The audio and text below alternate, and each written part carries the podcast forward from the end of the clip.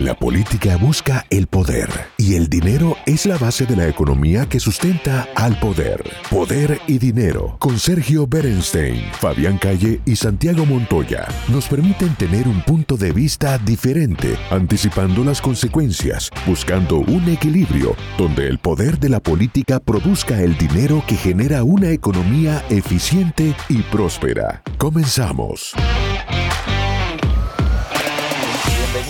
A este nuevo bloque de Poder y Dinero. Seguimos con el doctor Mariano Causino tratando de entender la conducta de Rusia en el sistema internacional. Mariano, en Occidente hay una visión quizás ingenua o quizás, digamos, poco informada, que le atribuye a Putin las conductas de Rusia. Y muchas veces lo que sucede es que en realidad Putin es un producto de la cultura y de la historia rusa. ¿Cómo crees que puede tener Rusia una política exterior en tres, cuatro años cuando Putin eventualmente no esté en el poder? ¿Hay un diferencial? ¿Es lo mismo?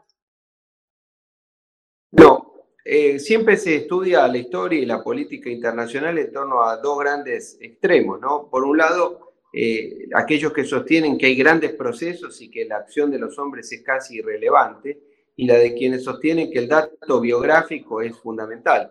Es probable que, que, haya una mezcla de las dos situaciones, ¿no? entre las grandes tendencias históricas y el factor humano. Eh, lo cierto es que, como decíamos antes, la política exterior de las grandes potencias, estamos hablando de los Estados Unidos, de Rusia, de China y de otras grandes potencias, eh, por lo general tienden a tener algún grado de continuidad porque están basados en el en datos inmodificables de la política, que son fundamentalmente la geografía y la historia, que no es pasible de ser modificada hacia el pasado, sí es posible de modificarse hacia el futuro, pero no hacia el pasado, y la cultura que los pueblos van desarrollando. Eh, Kissinger dice algo así como que la historia equivale a las naciones como la personalidad o el carácter a, a los individuos, de manera tal que es una realidad de la cual es imposible escapar. La figura de Putin es una, por supuesto, es, un, es un elemento decisivo para analizar esta cuestión, pero una vez terminado el liderazgo de Putin, vaya uno a saber cuándo, ¿no? Porque Putin es una persona que recién va a cumplir 70 años. Eh, bueno, es posible suponer que ese liderazgo vaya a ser sustituido probablemente también por un, por un eje de poder nacido del aparato de seguridad e inteligencia. Porque lo que no se puede olvidar, Fabián, es que como decíamos, a partir del dato geográfico de que ese país es una inmensa planicie, que ha sido invadida sucesivamente, que se ha expandido en busca de seguridad y que esa, esa expansión en realidad es la expresión de su inseguridad, eh, lo que ocurre es que ha desarrollado como casi único eje del sistema político ese aparato de seguridad e inteligencia del cual proviene nada más ni nada menos que el liderazgo actual. Mariano, en tu, en tu visión, las sanciones económicas que Occidente ha impuesto a Rusia, ¿no? Sabemos que le han provocado costos económicos porque el petróleo que le vende a la India y a China, que antes iba a Occidente, obviamente China e India le piden grandes descuentos, ¿no? Ahí se pierden miles de millones de dólares. También se habla de la inmigración de un ABC1 ruso, de profesionales, de gente que está ligado al mundo del mercado occidental, que migra a Europa, a Estados Unidos, para no quedar aislado del circuito internacional. Se habla de, los, de, la falta de acceso a tecnologías, microchips en especial. ¿Cuál pensás que de las sanciones eh, es, la, es la que más hiere a la economía y a la sociedad rusa?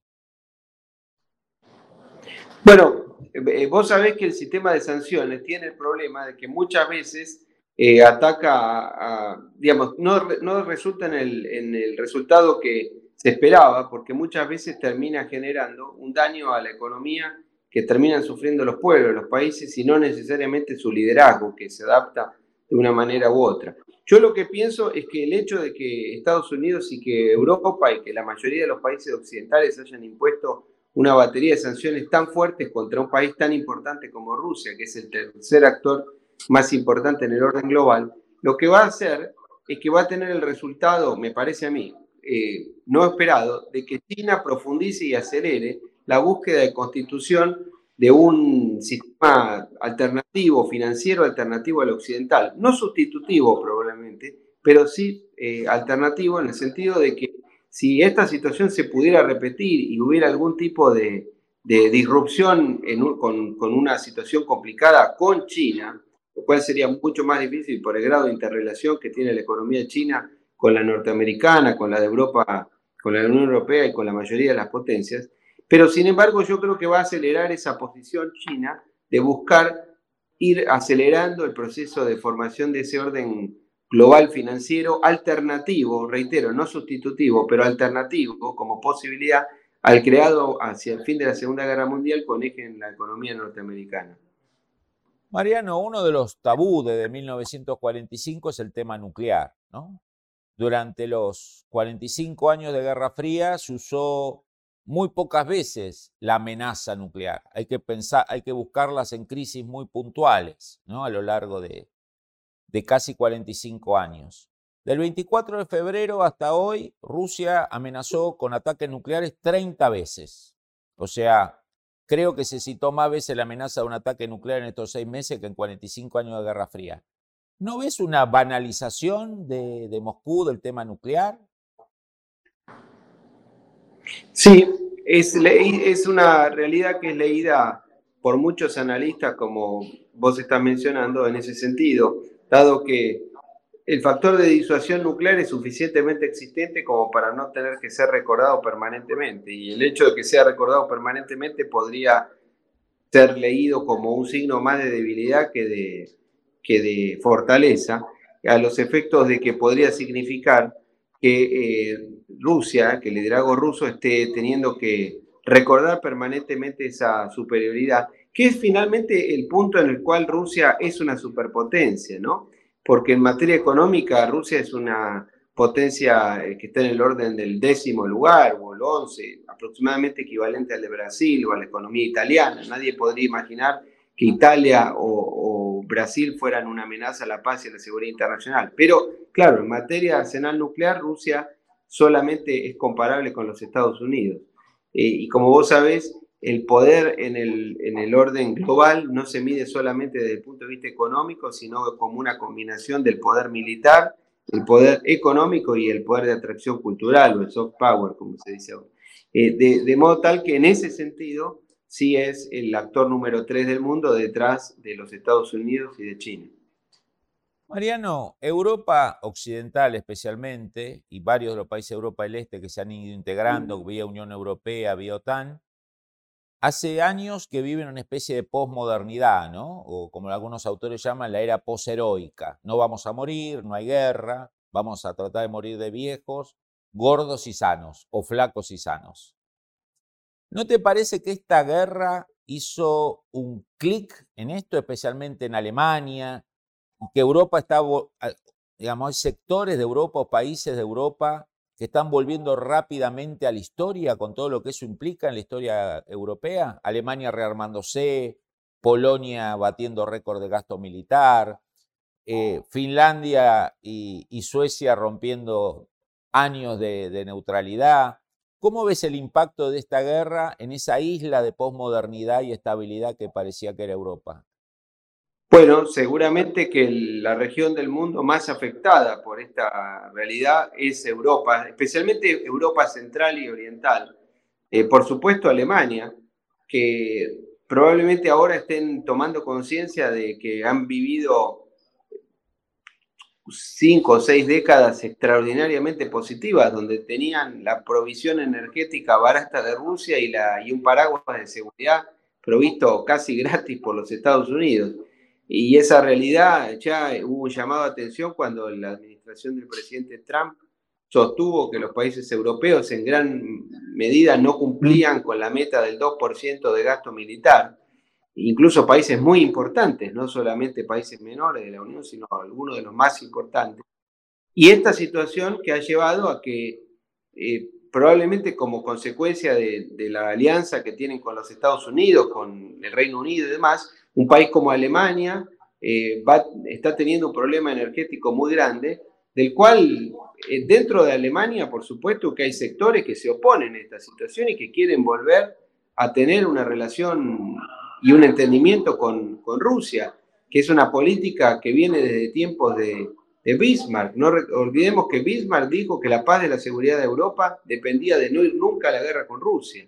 Y a su vez, la política iniciada por Willy Brandt y continuada por todos los gobiernos alemanes, incluso antes y después de la caída del muro de Berlín, de buscar una forma de convivencia con Rusia, eh, la llamada Ostpolitik, como vos recordarás. Mariano, esta guerra se inicia más allá de los relatos y, exageraciones o manipulación de la historia, supuestamente por el avance de la OTAN, o sea, de Estados Unidos, sobre las fronteras rusas. Ahora, de esta guerra, al parecer va a quedar el siguiente balance, un 80, un 70% de Rusia occidental, no formalmente de la OTAN, pero totalmente de la OTAN en materia operativa, con un arsenal inmenso de armamentos europeos, americanos y turcos, con oficiales y soldados ucranianos archientrenados por la guerra eh, del lado occidental, más Suecia y Finlandia. O sea, Rusia quiso evitar la expansión de la OTAN y termina teniendo dos países y medio plenamente en la OTAN. ¿Fue una jugada inteligente el 24 de febrero? Desde ese punto de vista, claramente no, y además ha tenido un costo gigantesco en materia de reputación y de confiabilidad. Ahora, si se analiza eh, desde el punto de vista estrictamente militar en el terreno en Ucrania, probablemente la respuesta sea la contraria, porque Rusia sí está consiguiendo quedarse con el Donbass. Entonces, depende cómo se analice en un plano o en otro, yo diría que no hay un claro ganador, no hay un claro perdedor en el conflicto entre Ucrania y Rusia. Lo que sí es muy claro que han, los que han sido sí eh, perjudicados por esta política son Alemania, varios países de Europa Central y Oriental, y en algún punto tal vez algunos países occidentales como Estados Unidos incluso Inglaterra, porque este aumento de la conflictividad va a hacer que tengan que aumentar el gasto militar, de manera tal que hay quienes dicen que detrás de todo esto hay un lobby permanente del complejo industrial militar que podría explicar algunos de estos comportamientos y otros incluso, como se han visto en estos últimos días, no solamente en Ucrania, sino en una región mm. aún más inquietante que es el Mar del Sur de la China y lo que tiene que ver entre el conflicto entre Taiwán y China Popular. Mariano, no nos queda más tiempo. Desde ya te comprometemos, si tu agenda lo permite, próximamente a seguir desarrollando este gran misterio que muchas veces es para Occidente Rusia y que vos sos un gran GPS para entenderlo. Gracias a ustedes, un abrazo hasta siempre, cuente conmigo. Gracias. Gracias, Mariano. El análisis sobre el poder y dinero concluye por hoy. Seguimos con los cálculos y proyecciones para ofrecerles nuevas herramientas que les ayuden a tomar mejores decisiones. Hasta el próximo programa.